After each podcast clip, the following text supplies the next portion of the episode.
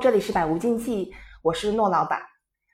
我有一个特别优秀的女性的闺蜜，昨天发了一个让我觉得还挺惊讶的问题。她最近在 dating 的一个男生也蛮久了，大家相处交流的过程也都蛮顺利的。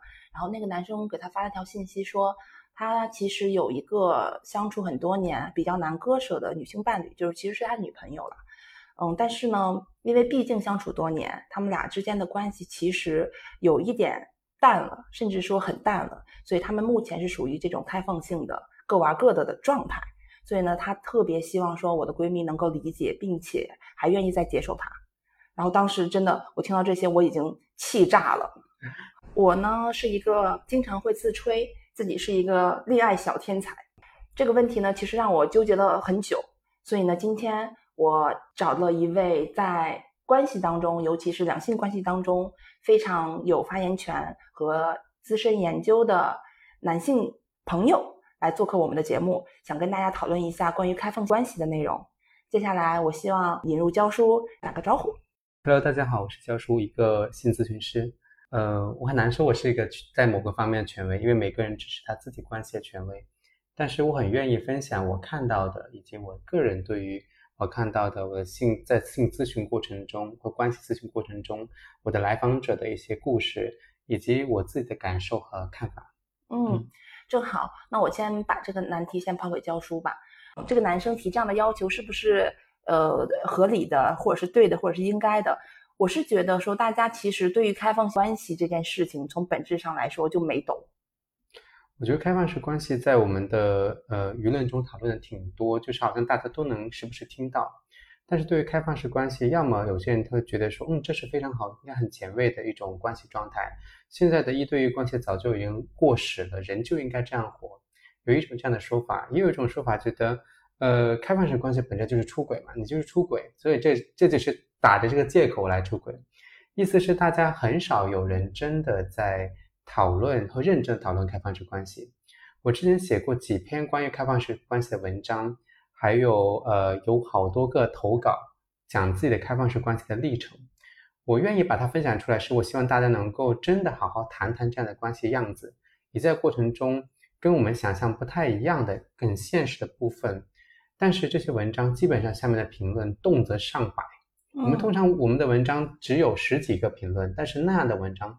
每一次都有一百多个评论，而百分之七十到八十都是不断的批判，然后呢，百分之大概是三四十的人啊，百分之三十吧的人不到，他们在说，哎，好像是有启发，或者说很支持这样的关系，而且男女之间还呈现出不同的样貌。哇哦，男性会持批判的角度多很多，他觉得这就出轨啊，出轨啊，这不要脸，而且很有意思是投稿的女生挺多的啊。他以为投稿男生多，其实投稿女生挺多的。哇哦！嗯，我的猜测，我只是猜测，可能男生他根本就没搞开放式关系，直接出轨了。对他没思考这个问题。女生可能也也出轨比例并不低啊，并不是男女有很大的差别，只是发现有些女性愿意整理这一部分，愿意去探讨这个开放式关系的，其实还挺多的，并不少。然后呢，我有个朋友专门做这种开放式关系的社群，他就。做了这种公号，连续开了三次公号，被封了三次。嗯，也就是说，有一部分人对这个是感兴趣的，但是也有很多一部分人对这个是非常抵触的，处在一个非常极端的状态。评论区也呈现出非常对立的状态。这就是我们在谈论开放式关系上，我看到的社会上对这关系的态度上的这种分裂。嗯，所以我听到你说想要谈论开放式关系这个主题，你告诉我邀请我谈论的时候。我还觉得蛮有意思的，就觉得确实有必要去好好谈一谈。嗯，哪怕是我们谈论的，它可能不是一个标准答案，很可能不是，对，或者很个人，包括是我很个人的看法，那这都没有关系。更重要的是，我们就开始谈了，而不是开始马上出立场、出出自己的观点，而没有谈自己的感受。没错，我觉得这个还蛮重要的，我挺喜欢这个话题。是的，所以我想，嗯，接下来我们。更深入的去把相把开放性关系做一个浅显的定义或者是边界吧。就比如说评论区也会有讨论说，开放关系是不是等于出轨，或者是不等于出轨的借口，或者出轨的代名词？我觉得这里面有一个很大的问题：为什么出轨和开放式关系是两个词？必然它们本身定义是不一样的。那出轨它核心的定义是欺骗，背后是有一些不诚实的部分的，是有隐瞒的部分的。而开放式关系开始，它就只是建立在知情同意的前提下，就他双方是知道发生了什么，并且同意发生这个关系，建立这样的关系前提下的。所以这两者并不一样。但是开放式关系，什么叫开放式关系？具体的定义其实是没有的。嗯，就是他们两个可以是商讨具体的细节，像合同一样啊。他比方说两个人开放是开到什么程度？有些开始你只能跟别人聊聊天，就是我你可以跟你的梦中情人，或者说你遇到谁开始聊天。有些人界定是你到发图片，但是永远不能见面。有些人去可以去 dating，就是去吃饭，呃，看电影，但是你不能发生关系。有些人发生关系，但是不能发生哪种类型的关系。有些可以都发生关系，但是保证怎样的安全的？嗯，因为发现这个界定是不一样的。是的，但他们有个前提，就是这是知情同意。如果没有这个前提作为基础的话，那其实本质上就是出轨。所以我最近在写一篇文章，叫做《开放式出轨》，很有意思。这个标题听上去是一个冲突的概念，但确实是有些人在使用这样的。状态就是说，一见面看到一个女生，然后就说：“哎呀，我跟我伴侣是开放式关系，所以呢，我跟你在一起的时候，嗯，那就不能跟你怎么样怎么样建立什么样的关系，可能就不一定马上回你微信，或者不能跟你建立这样的亲密关系，因为我跟伴侣跟你讲那个开头故事挺像的，嗯。然后实际上呢，是很大程度上是他讲那个伴侣他不知道，嗯，他这句说辞只是自己说的，他说我跟我伴侣是开放式关系。但他的伴侣认为他们其实是传统的、经典的一对一关系。他这样说会降低他的道德压力。通常这样的人道德的对自己的标准还挺高的，外在形象还挺好的。所以他跟他交往的时候，跟那女生交往的时候，他就撇开了这个东西。一方面啊，我是开放式关系，所以我不回你微信，嗯，也很正常。你不能要求我什么，所以我们也不会建立情侣关系。这是第一个提出来的，这将他第一个包袱。第二个包袱就是。哦，我发生关系，或跟你约会的时候，我不会想到我自己是一个有伴侣的人，不然的话，其实挺尴尬的。那个女生知道你有伴侣，然后，然后你又坐在这里说爱她，这里面必然涉及到一个要讨论你到底在干什么，你到底我们是什么关系的问题。他一句话，是我跟我的伴侣是开放式关系，就把这个松下来了。但这个很显然违背了我们刚才说到第一个要求，知情同意。是的，他的伴侣知道吗？嗯，当然，就作为第三个女生。或者男生，他不一定能去能够去确认这个他们之间是不是这样的关系，但这种状态就普遍存在于我听到挺多的，在我的这个来访者当中，他发现他在找这个男朋友有其实有伴侣的时候，伴侣跟他说是开放式关系，最后发现不是，对，啊，他们是要冲着结婚去的，是的，很多是冲着结婚去，他们是长久伴侣，然后从来没讨论过开放式关系，而这个男生说他是开放式关系，所以这种状态让他非常受伤。所以我想到一个词叫这个词叫开放式出轨，就是我无法去承受出轨带来的道德压力，但是我要体验那种开放的关系带来的轻松，以及性或者是关系上某种刺激带来的叫做一种体验的开放式出轨。对，所以是我们在开放性关系里面，就知情权跟告知是要有的一个核心的，就是标杆的内容。然后第二呢，我在想说，那开放性关系里面是不是等于不用负责任？或者是他的责任会体现在什么样的层面上？我觉得开放式关系里面的负的责任是看两个人关系状态来决定的。比较常见两种开放式关系的这种样貌，一种是双方真的其实感情并不多，或者也并不在乎彼此，就对方不是我重要的人。所谓重要，并不是这个人有多么重大，或者说多么特殊，而是允许对方影响我。这是我对于重要的定义，就是对方的行为。状态能影响我的情绪，是的。对方回不回我微信，对方做什么事我会关心，我期待两个人能有更多的互动等等。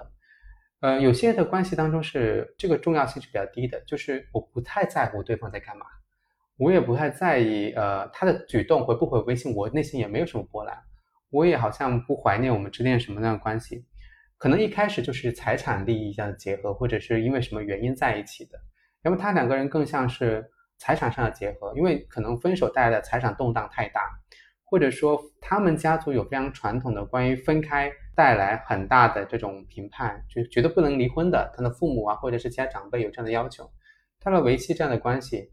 那么这种关系的人，其实确实他们一个商量好的话，各玩各的，也彼此知道这是一种开放形式。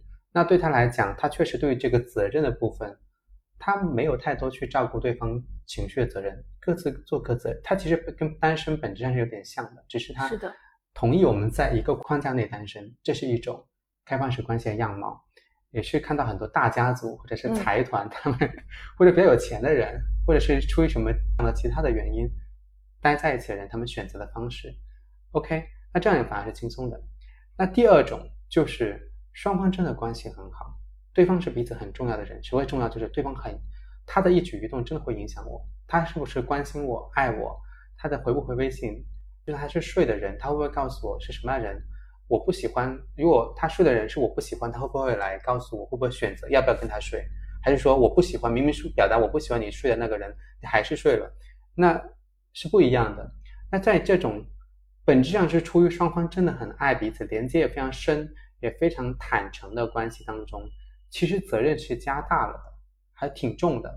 就是那我今天，比如说是开放式关系，但是今天我是彼此一个人的生日。那这个时候你是不是要出去？当然不可以。这个具体就会讨论到，如果说责任是轻的话，我可不管了，反正今天我就想出去。但是如果双方真的是感情很深的人，此时此刻其实要照顾对方的感受。我们此时此刻是要庆祝你生日的，这是可能是今天更重要的议题。而且说，可能我约到这个人，但这个人呢，不知怎么的，就是这个另外一方，就是我们伴侣中的其中一方不喜欢。就我，我跟他约了。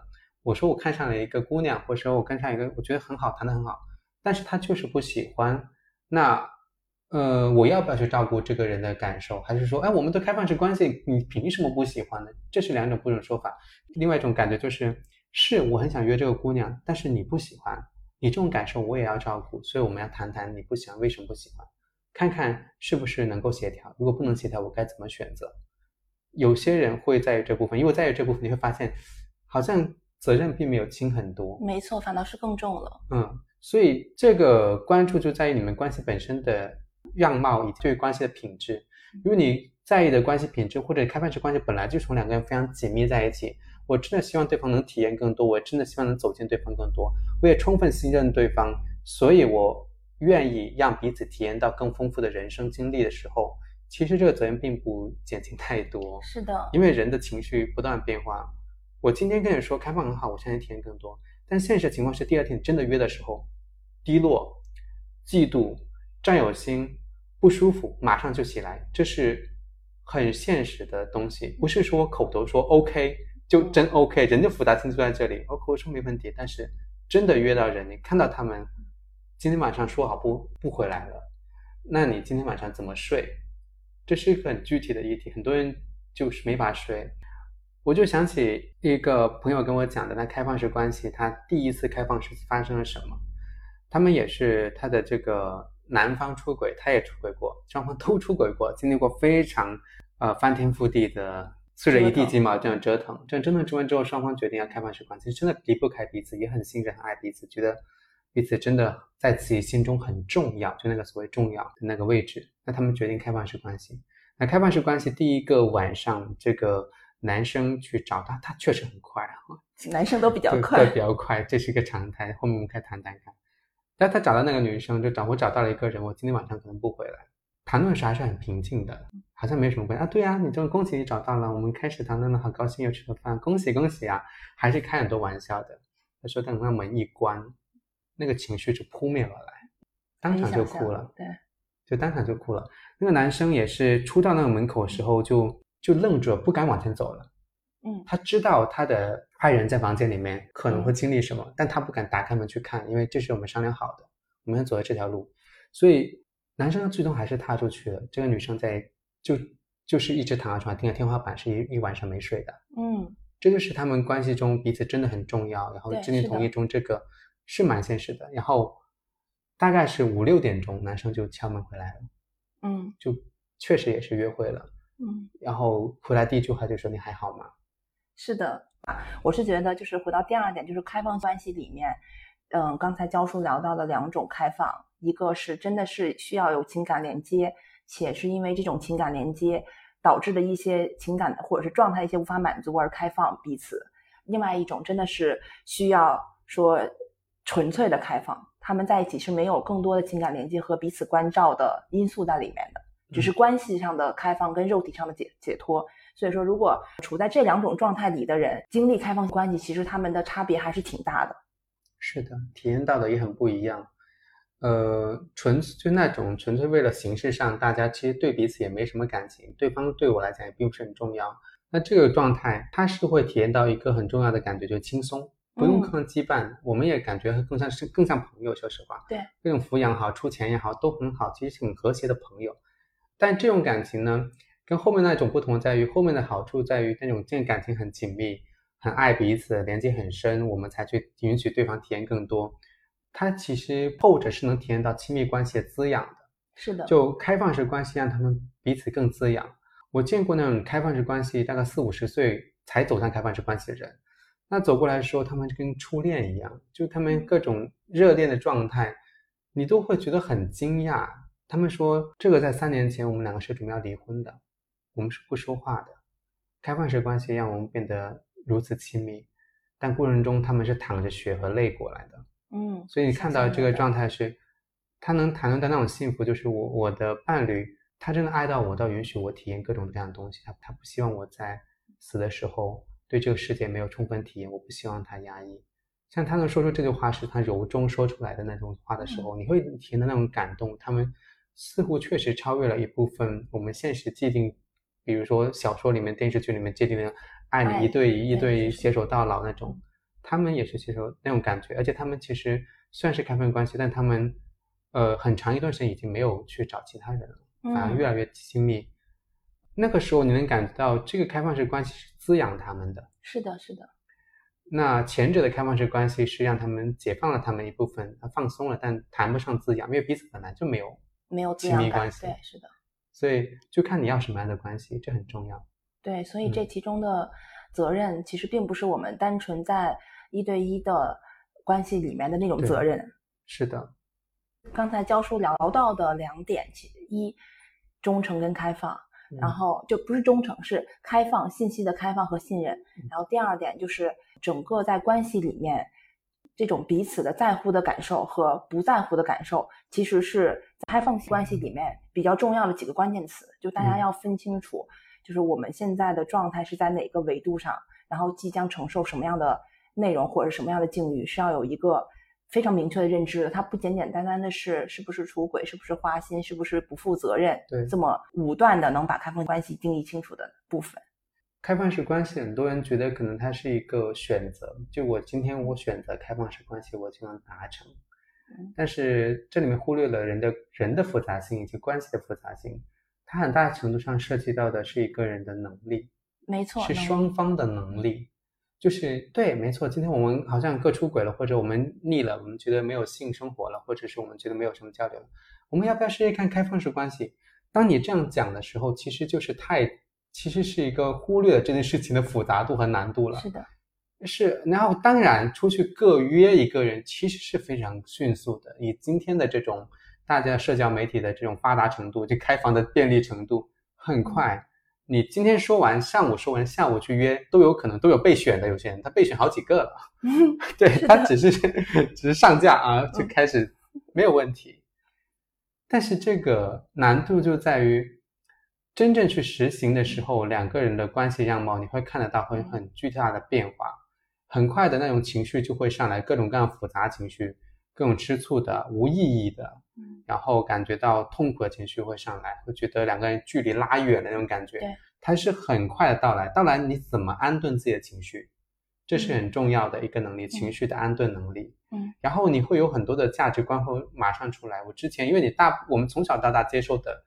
无论是老师、父母还是电影、电视剧，所有都告诉你，包括社会中绝大部分百分之八九十的人都在践行严格的一对一关系。你现在告诉我，你是你们在开放式关系，你要能不能承受住这样的压力？然后你的价值观会告诉你，不停的一个小人跟你说你是错的，嗯，甚至说你这有啥意义？还不如各种约炮好了，嗯，这个时候你会发现，哦，其实很困难。很多时候能发现，最终做到一半会出会作弊。在开放式关系中作弊，就是最终还是出变成出轨。原因在在于，我发现我要去约一个人，这边就哭了。嗯，我约还是不约？啊，算了算了，不约了不约了。啊，下次就就做着做着发现，哎，还不如出轨方便。如果不告诉你就那你约了回来，回来如果真的发现就是啊，我们不是说好开放式关系吗？嗯又吵起来了。也就是说，它有现实上的议题，比如说双方谈的好好的，呃，我们开放式关系，男方觉得嗯很好，我我有好多备选，他说你去找嘛，你去找嘛。这女的真的找到了，过了一段半个月，她真的找到了她的同事或者是一个同学，男的开始说不行了，然后开始开始作妖，开始各种，这就是现实的一个现状。然后那个女方就说：“你都已经约了三个了，我现在只约开始约第一个，你就开始不行了吗？”他说：“我觉得没有意思，跟他吵起来就想要干脆分手算了，因为他的原有的价值观对于男性所谓的自尊，嗯，所谓各种东西他还有在，是的，所以这部分没有经历很好的一个厘清和反思的时候，他的价值观会让他产生很多情绪，让他怀疑这样的关系的意义，以及这样关系带来的复杂情绪，他承受不住，其实是耐受不住那样的情绪，所以很想中断这样的关系，然后就各走各的。所以常常看到的情况是，双方因为出轨或者因为各种关系大的原因，说说出一句说我们开放式关系吧。然后好像燃起了一点希望，就说嗯。试试看，带着一些迷茫，但最后一实践发现哇难度好高，嗯，然后发现不行，然后双方很快就分开了，对对对，这是见到的常见的一个轨迹。对，是的，所以这个我就引发了我下一个好奇，就是我们刚才聊到的开放关系里面的能力，嗯。这个能力就像魔法一样，就是我我们很多人其实是想拥有这种能力，让自己的关系变得非常的就是正向也罢，或者是更解脱也罢。嗯所以说，我们想聊聊看，就是开放性关系里面这个能力到底是什么样的能力？嗯，我觉得这是一个很妙的话题。我们谈到能力的时候，就会有一个方向，到底或者说去评估自己的状态。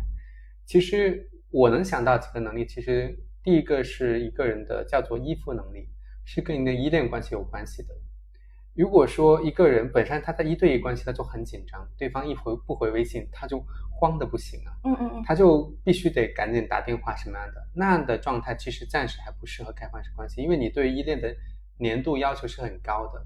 是的。通常啊、一般来讲都跟自己的原生家庭里面跟父母之间的嗯回应有关系的。是的，跟我们知道很多的什么回避型人格啊，什么混乱型人格、迷恋型人格等等，也就是这一部分，你还需要一定程度的这种自我的疗愈和照顾，让自己回到更稳定的自在的这种内在，就是自己能够更加独处的这种状态，自己一个人生活感到很自在的时候，对方做出来能够区分，呃，对方做的事情不一定在伤害我，不一定是不喜欢我，也确认自己我是足够好的，我是有价值、有能力的，我值得被爱的这一部分，其实我觉得需要一点时间去滋养的。嗯那这部分可能通过心理咨询或心理的身心的学习，要探索能够自在的存在，而不是说对方一个微信不回，马上会回的晚，马上就慌张；对方回来晚一点，就会各种各样怀疑。那通常里面有一些，其实是有一些依恋上，我们当然用创伤这个词可能有点重，但实际上就是会这部分是需要整理的。如果你是处在这种状况的话，开放式关系对你挑战是很不是说不行，挑战会很大。对，是的，你会常常体验到那种山呼海啸式的那种，那个冲击对你来讲有点大了。你原来人家不回微信，你都有各种想法，人家直接说我现在跟他约会呢，嗯啊、等会儿就已经在到酒店了，天哪，那那嗯很大。或者我这样度假，旁边就那个谁谁谁嗯在，那对你来讲冲击比较大，所以这部分是需要评估一下的。对，嗯，但不是说不行，因为它是个历程，可能不是马上能够疗愈的。你可能花点时间做一下咨询，能够心理咨询来对这本部分，尤其是童年这一部分，还有跟父母的关系要做一下整理。是的，其实我看到的很多情况就是，就像教授刚才描述的这种状态，不管是男生还是女生，当他的伴侣，比如说像比如回微信慢，呃，很多事情他不不想沟通，甚至是回避一些沟通，但是别的维度上其实还是蛮不错的。通常情况下，他们可能会同时。呃就养几个备胎吧，就等于说啊啊，我男朋友不回我没关系，有谁谁谁能回我，那我的情绪可能是在别的男生身上或者是别的女生身上释放出来了。那如果说呃，比如说这个男生相应的这个时间段，比如他在出差，他会比较忙，那我会不会有别的备选的状态，填补一下自己内心的这种那种空窗感，或者是不被关注感？其实这个就就就是教授在之前在聊到的，就是我们每个人对自己情绪的处理的能力和依恋逻辑上的能力。其实最终，如果我们依恋的主体是自己的话，我们会在嗯自己身上找到。呃自自我关照，或者是自我疏解和自我愉悦，那就意味着我们其实对一个伴侣，或者是我们身边有有很多朋友的依恋一定会减轻的。嗯，所以说还是会回到我们自身能力的这个状态，这种就是独处的、跟孤独相处是的，的这种能力，这种自己相处时候那种自在的能力，其实是挺重要的一部分。对，嗯，就除了这部分的能力，还还有对，还有一个部分就是一个对于价值观的反思能力，有很多的价值观其实是很冲嗯击我们，或很挑战我们原有的价值观的。比方说，人这一生只能跟一个人发生关系吗？就是，嗯，我跟你是伴侣关系，跟另外一个人在一起，或者双方有彼此的伴侣，那情感浓度会变低吗？嗯以及是说，呃，我跟别人发生了关系，我们的关系就会变差吗？嗯，这些都是我们原有很多价值观里面都会有的东西。我们爱一个人，我们就不能跟别人发生关系了吗？等等等等，我不爱一个人，我就不无法发生关系了吗？等等，这些都嗯是有很多性和爱的这种原有的价值观。呃，我推荐一本书叫做《道德浪女》，它就是开放式关系的一本书，里面涉及了大量的关于原有价值观的重新的整理和反思。那这些整理和反思能够让我重新有这种反思能力，能知道哦，此时我有一个价值观是这样的，这个价值观是真的吗？嗯因为我们所有很多价值观都是来自于小说、电视剧，他们告诉我们的，或者是我们的家长看到的这种周围的人。但现实情况下，其实是很复杂的这种状况。那这些东西需要我们有个反思价值观的能力。嗯嗯那第三个，注意你刚才所说到的那个依恋的状态，跟他的情绪状况是密切相关的，所以他的情绪能力是非常关键的。他有没有自我安顿的其他方法？有些人，比如说那个极度到来的时候，那个悲伤到来、那种愤怒到来的时候，他是怎么跟这些情绪相处的？有些人会通过唱歌呢，有人会跳舞，有人是会作画，有人会做艺术，有些人会直接表达自己的痛苦，有些人周围有些朋友能够安顿住他，会有自己的咨询师，他会有什么什么人，你要找到这些东西，叫做情绪依附的支架，嗯来帮助自己在这个情绪中能够跟情绪相处，而不是把情绪全部聚攒成变成攻击的一个利剑，直接插向对方。那这是我们常常有的这种方式嗯。但如果你有情绪相处，对方可能那时候正在约着，或者你知道他正在跟谁谁谁在旅行，那你现在独自相处，你周围有有个你找到一个伴侣，那当然还可能这个可能消解很多，因为你也在约着。但如果不是呢？因为常常有时候不是这样的，实际上是你可能在独处，或者是怎么样，你的伴侣此刻你找到这个伴侣也可能有事，那嗯这个时候你怎么跟自己的情绪相处呢？是的，这是一个情绪安顿的能力哦。嗯那有些人你知道情绪，他情绪安顿的常常保都都集中在在酗酒，集中在疯狂的 shopping 这些比较有一定上瘾性的这种行为来安顿情绪的话，那么这个时候就会让你感觉到有时候很消耗你，嗯会这个情绪相当的消耗，就是情绪安顿的能力。第四个能力呢，就是他的这种沟通的能力。嗯你能够坦诚地说出你的感觉吗？你会担心说出来会被拒绝吗？比方说，你今天的感觉是我要出去约，我看到一个人，然后其实你的想法其实是有时候要这种全情表达的意思，有时候要需要全情表达。这个意思是指，嗯，我看上了一个感觉不错的人，我想要跟他等接触试试看，但我不一定想要跟他睡，我不是很确定，但我不能担保真的不能睡。嗯。这个表达是比比较精确的，嗯，可是我想到这个的时候，我也会在意你的感受，因为这个男生好像跟你也认识，所以我在想，嗯，我在跟一个你也认识的男生接触的时候，你会有什么的感觉？我其实也好想知道你的感觉，我们要不要聊一聊？你看这个表达是一层又一层的，嗯哼。呃，而且他是坦诚做好准备来迎接对方的回应的。对方如果回应说，呃，其实没有关系啊，你去呗。嗯、那你要说，当你这样讲的时候，其实我挺高兴的。不过我还是有点不确定，因为你讲话太快了。你真的没有关系吗？他要去核心确认一下。那男生说，嗯，其实是有点关系的，因为我们有时候在工作场合见到，我不知道我会不会嗯会有点介意他，然后他跟你有过什么关系的时候，我不确定啊。嗯。嗯，那听你这么说，我就安心了。我决定把这个计划暂缓一下，我们现在嗯等等看。现在微信上跟他聊着先，但我现在不见他，你觉得好吗？男生就说，嗯，挺好的。我觉得你这样讲，我觉得很高兴。嗯你看他们在交流，就有一个过程，这个铺垫对他下次可能他真的会去跟男生约，可前面这个交流过程其实挺重要的。是的，他会觉得你在在意我，嗯而不是说你睡完了告诉我说，或者说，对对对我说呃你要去睡什么谁，其实那个很难讲的，他就表现他一开始皱眉了，或者说觉得不舒服，顶住说嗯去呗，这个一句话去呗，他就说啊那你同意了，去完之后其实他是不舒服的，当然回来之后，他就会找各种各样的其他的事情来，报复你，就是来表达我的愤怒和不舒服。他就不说这事儿，最后吵到一定程度来说，我你为什么要找那个我认识的人呢？我就不舒服。你为什么找那么多人可以找，满大街男人不能找吗？就找这个，你又要说啊，我不是跟你说了吗？你也同意的呀，然后他就觉得很委屈。所以这里面沟通，嗯，挺不容易的，双方都要有沟通能力。如果男方当时就他防御了，我说没问题，去吧，OK，可以的。那这样的话，其实这个这个沟通其实是并不细致的，并不没有把自己那种不安心，其实他就是在意。嗯生活工作中有可能会遇到那种不舒服的感觉，真的存在，或者说他要近距离跟我探讨的时候，说你跟我的女朋友睡过或者什么。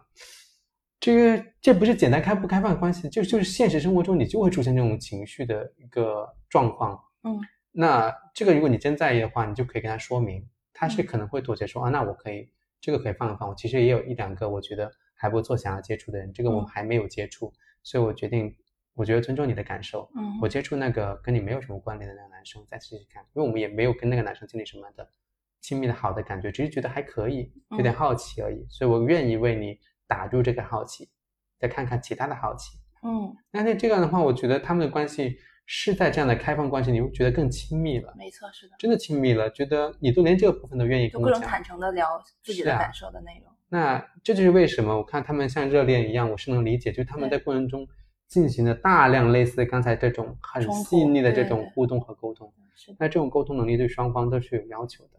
是的，就我在想说，那现在如果我们两个人只是情侣双方，如果走进走入开放式关系的过程里面，对于双方之间的考验，就比如说我们如何能确定彼此是是唯一的开放的关系，是对这个事情是我对我们的关系是有注意的，嗯，而不是说它仅仅是为了摆脱或是为了填补而做的一个手段。这关系当中的这个爱或者是你的唯一性是可以真实把握的。嗯，呃，我们都希望在关系当中有掌控感，有更多确认感才去踏进去。因为开放式关系对于绝大部分伴侣来讲都是一个，它算是一个盲区，没有人走过的路，或者很少人走的路，所以我们希望能更确定的信息决定要不要进去。那但是很遗憾的说，我们面临的所有的关系，包括一对一关系，都是不确定的。嗯，开放式关系只是把这个不确定性好像放得更大了，没错，就是你并不能确保对方一定能遵守，而中途没有实诈，或者说就是他可能在过程中还是会走一个他觉得更轻松的路，就出轨是。其实出轨路是相对开放关系是轻松的，因为你不用跟别人去细腻的勾兑这些感受，嗯你不用承受对方可能崩溃的情绪，你不用承受自己的道德压力和其他价值观不断袭来的这种感觉，所以无法确保。现在更重要的问题是，当你面对一个不能完全确定，然后可能有变数的关系的时候，你的感觉怎么样？你是什么动力推动你往这条路继续往下走的？这是很重要的。其次是这个部分的信任，他没有办法告诉你，只是说我相信你啊、你没问题就可以了。不是的，是刚才就刚才那个对话的现场，什么叫相信你？我不是相信你要不要约那个人睡不睡，这这不是重要，这不是核心，核心是我真的感觉到你在意我的感觉。是的，你去睡之前，你会去问我，而且你会把自己的担心、你想睡别人的好奇，以及告诉我你牵挂我的感受，以及过程中我刚才把把我的不安心说出来，你愿意为我做出一些调整，这些细节我看在眼中，我就会相信你这个人，我就知道我们的关系在走近，我知道我这做这段关系是有意义的。不然的话，你随便说一句啊，今天我要去约谁了啊，你同不同意啊？我说啊，去呗。然后你一走，关门门一趴，我觉得那个失落感会很像，我能想那个场面那失落感会很快到来。干嘛呢？我们这个意义在哪里？是的，你会感觉到那个那个所谓有意性，也叫有意的这个部分，它是不清晰的。嗯，所以它那个信任和那个是否有益，并不是由口头就马上说决定的，而是我们在共同面对这种不确定性的时候，嗯我们是否手牵着手走这条路？我们是否眼睛对着对方？嗯，我们在看着别人的美景的时候嗯，是否在告诉说，哎，这个美景你看一看，我想嗯走那边去探索一下，嗯你要不要一起知道？我会告诉你我要去走那个路，我可能在里面在过程中，你在这里会不会孤单？你有没有自己的选择？嗯嗯，它是彼此牵挂着的。没错，是的，所以开放式关那是那个是很很美的画面嗯，就不是说一到一个茫茫大陆，两个呼就进去，两个人各保护着各保护，也不在 不在乎对方，在那边跑来跑去，最后你就说意义在哪里，？是的，那我没必要，我自己跑就好了呀。是的，我单独单身其实是一个挺轻松的方式，我想约谁谁谁，想跟谁喝酒喝到什么时候就喝到什么时候，我任何都不用关心。嗯所以这个信任和这个确定感和这个是否有益，是由双方共同去创造的，它不是这个关系所给予的。开放式关系不能给予你这种东西，我们不能说进入选择一个关系样式就能获得某种益处。其实选择一对一样式也可以的，是的，不是它一对样式并不差，它挺好的，挺适合它的能力级别要求挺适合大部分人的。是的，是的你，只是有点有一部分的压抑，但是绝大部分就忠诚，按照原来的原来的道德规范在走走就好了。这条嗯路是确定的，有人开掘过的，是的，是有路标的，这是没路标的，那意味着你们两个面对是更大不确定，只能手牵手，更大信任，然后彼此去确认你你还在吗？嗯周围你看到什么？甚至有些地方是大雾袭来，双方都不知道怎么走，我们要不要停一下？嗯还想往前走吗？还是说你要往左边走？你有没有踩到石头？前面有没有水？嗯然后我们要不要停下来？然后我现在感觉到不开心，或者觉得好累啊，嗯你有没有背我一下？你有没有允许我？我不想往前走了，你还你要不要往前走？要不我们分开吧，干脆干脆各走各的。常常出现大量这样的不确定性的和这种需要反复的沟通坦诚的地方，那他不容易。是的，所以你们如果决定走向开放式关系的时候，都要有一个做好心理准备，把前面那五个能力评估一下，嗯然后可以彼此去练习这五个能力，然后彼此保持更多亲密的沟通嗯，呃，坦诚，然后再决定要不要往前走。呃，我跟我的伴侣其实，呃，在昨天晚上都还讨论完开放式关系，包括我们在我们开一些线下课我跟这些学员讲的时候，有很多学员面临出轨啊、哭的呀，或者说他们痛苦的呀，就常常很受伤。呃，我们上次开了一个工作坊，来人来不多，那其实但是一半的人，呃，都坦诚在关系中出轨，还有一半的人，呃，要么是单身，嗯还有要么就是呃还不知道、不确定、有怀疑。嗯就出轨的议题是成为全民的议题，嗯但他们也会谈论到开放式关系，和问我们是不是开放式关系。嗯我们很坦诚地说，我们暂时不是。嗯这个表达其实比较准确，就是我们有好向往过，对，也在准准备想要探索更多，也在理性上非常清楚这样的关系。我伴侣也是咨询师，所以我们常常会讨论这个话题。那他说有一次我们在讨论的时候，他想到一个画面，这个画面是在听上去听上去有点有点让人瘆人，但实际上这个画面就是说在在这个呃焚烧场，就人的这个嗯。火炉场，人的躺下去，人死了，准备要被焚烧了。嗯。这样一个画面，他在想这具身体吧，他没有嗯体验过什么，就这样被焚烧了，真的还挺遗憾的。嗯，从推导到死亡的角度来讲，他说他非常的能够从感受上，以前从理性上从感受体验到，为什么有些人愿意允许他伴侣也体验这个生命或者实体的丰富多彩。嗯所以他跟我讲这一部分，他说从感受上、从理性上我都理解，并且也能够觉得其实挺美好的。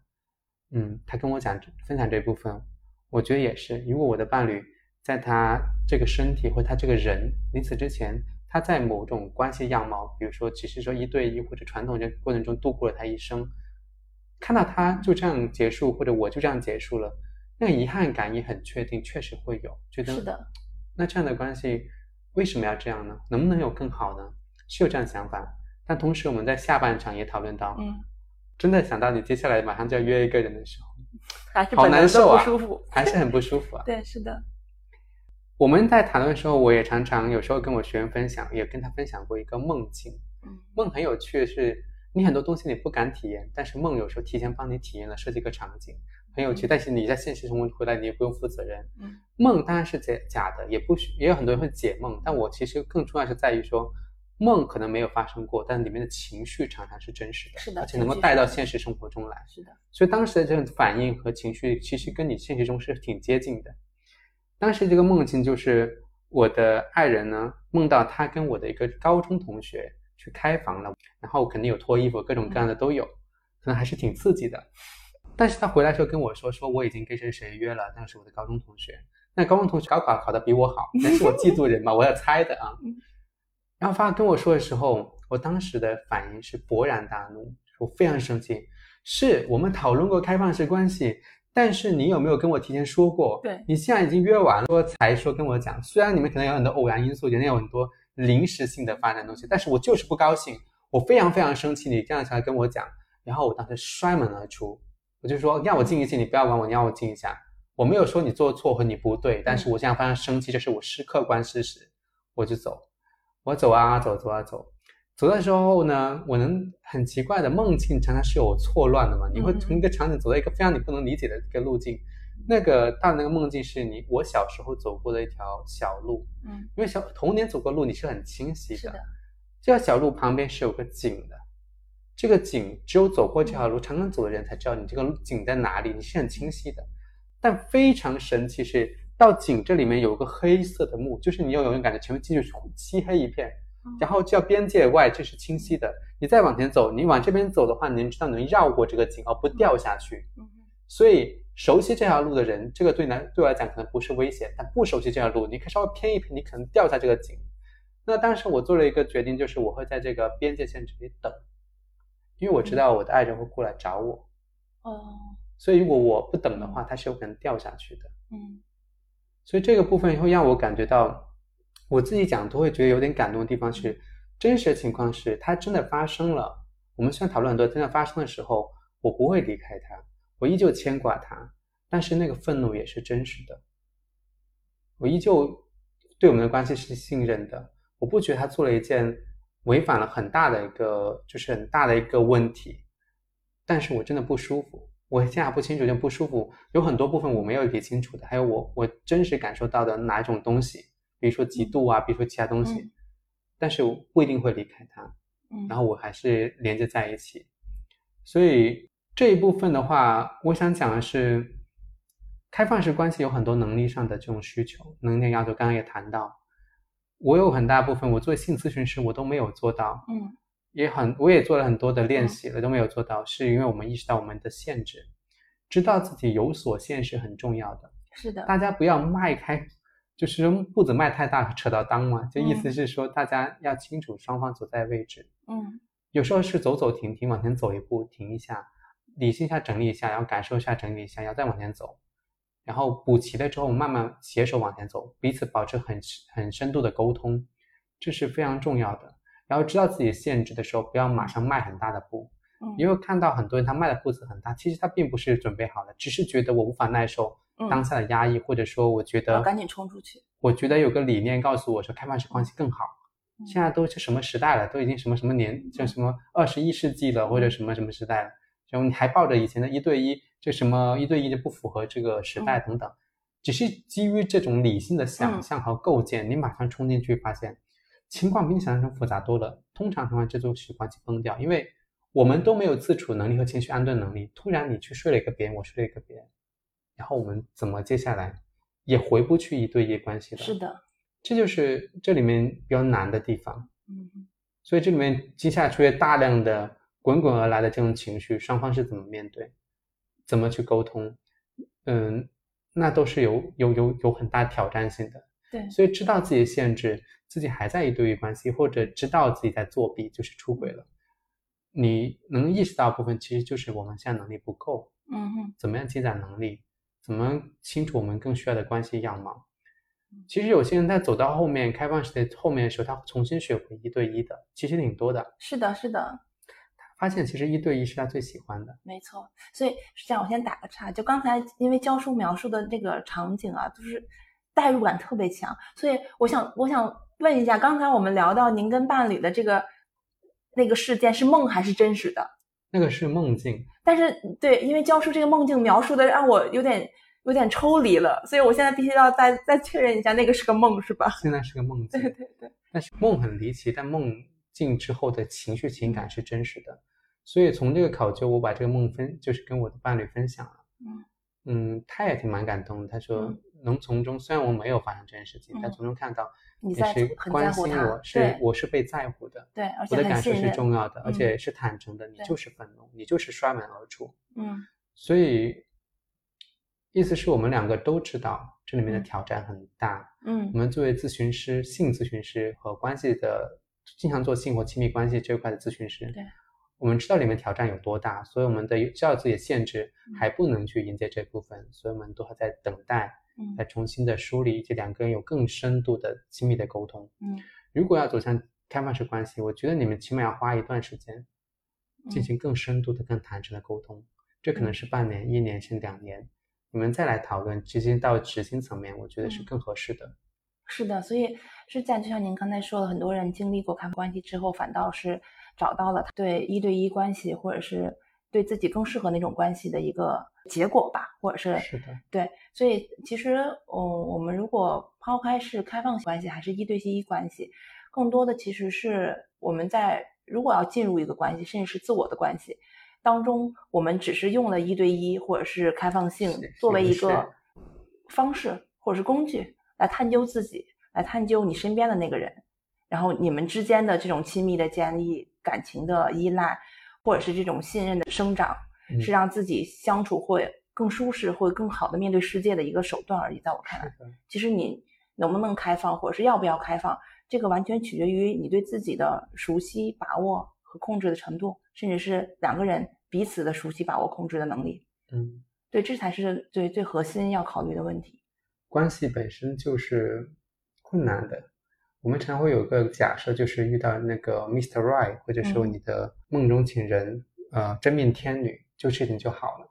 事实际上，这才是开始。所以，关系经验就是会有大量的情绪上的能力，然后大量的坦诚，然后互相的沟通，然后共同面对冲突和这些吵架，然后磨合、妥协，在不断的这样的一个波澜过程中，形成你们的关系样貌。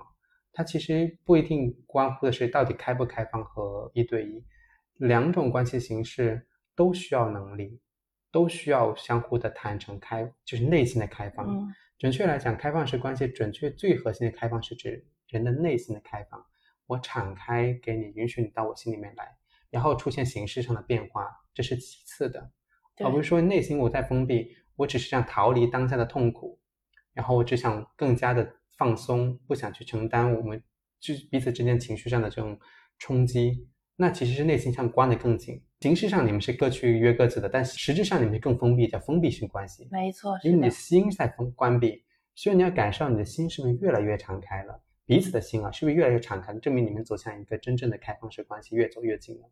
但如果说你们又感觉越来越想不想说、不想沟通、不想表达的时候，这样的开放式关系实际上很快就会走走向终结，嗯，就会最后打成嗯还是单身比较好。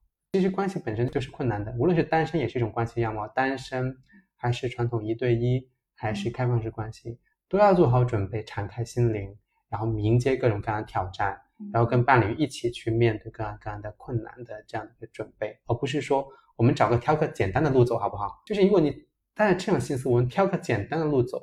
踏出第一步就等于先越走越，这关系越走越糟糕，这个状态基本上就已经确定了。是的，走开放式关系的人，双方都是要不要往前走？真的吗？嗯。要不要再想想？嗯。好怕呀，好紧张啊！抓紧我，就我讲的画面都是一两个人就走那种独独木桥那种感觉，然后各种风啊，各种晃啊，在那种悬崖上这种桥，而且旁边人都走那种公路，但他们只能走公路，而且风景都是别人设计好的，就是电子的风景，这边是。各种各样奇妙的风景，各种各样的有趣的东西，但是也是各种各样的危险。走到一半就说算了，我们还是走那个公路。算了，我各走各的。两个亲的时候有可能更危险。嗯，所以那是一个双方真的要鼓足勇气，做好准备，踏上那一步的那样一个路。不是说，哎，有一条更好的、又好玩又好玩的路，又又轻松的路。其实没有这样的路在关系上。是的，是的。哇，我之前一直是觉得开放性关系是一个很 fashion，然后很自我愉悦、自我能力展示的一个 其实坚持走一对一关系也很 fashion，就是你真的知道里面的限制，就是我们可能会跟我们的欲望，跟我们的过程中可能出现的这种无聊嗯或者腻，你怎么去嗯面对这一部分？但我依旧觉得还想跟这个人在一起，走得更深。嗯，这本身也是一个英雄之旅，不是吗？没错，是的，对，不是说只有开放式关系才是一个英雄之旅，是知道亲密一对一关系有它的困难，但我依旧选择这样的关系，因为这是可能是我更渴望的嗯。所以这涉及到你对于关系，你的哲学是什么？你希望你对于人应该怎么样存在这件事情更大议题是要思考的，嗯而不纯粹从一方关系关系层面上讲。如果你认为人应该亲密关系里面人与人是依附的，就是应该紧密依附，安全感是最重要的。那么在你的关系当中，你就会一对一关系是更合适的，因为一对一关系显得更安全。它有很多的外在的社群，或者说人，或者说规范、法律各方面的保障这种东西。但你会觉得人的一生其实丰富性是最重要的，人应该有更多丰富体验，更多人是来体验的。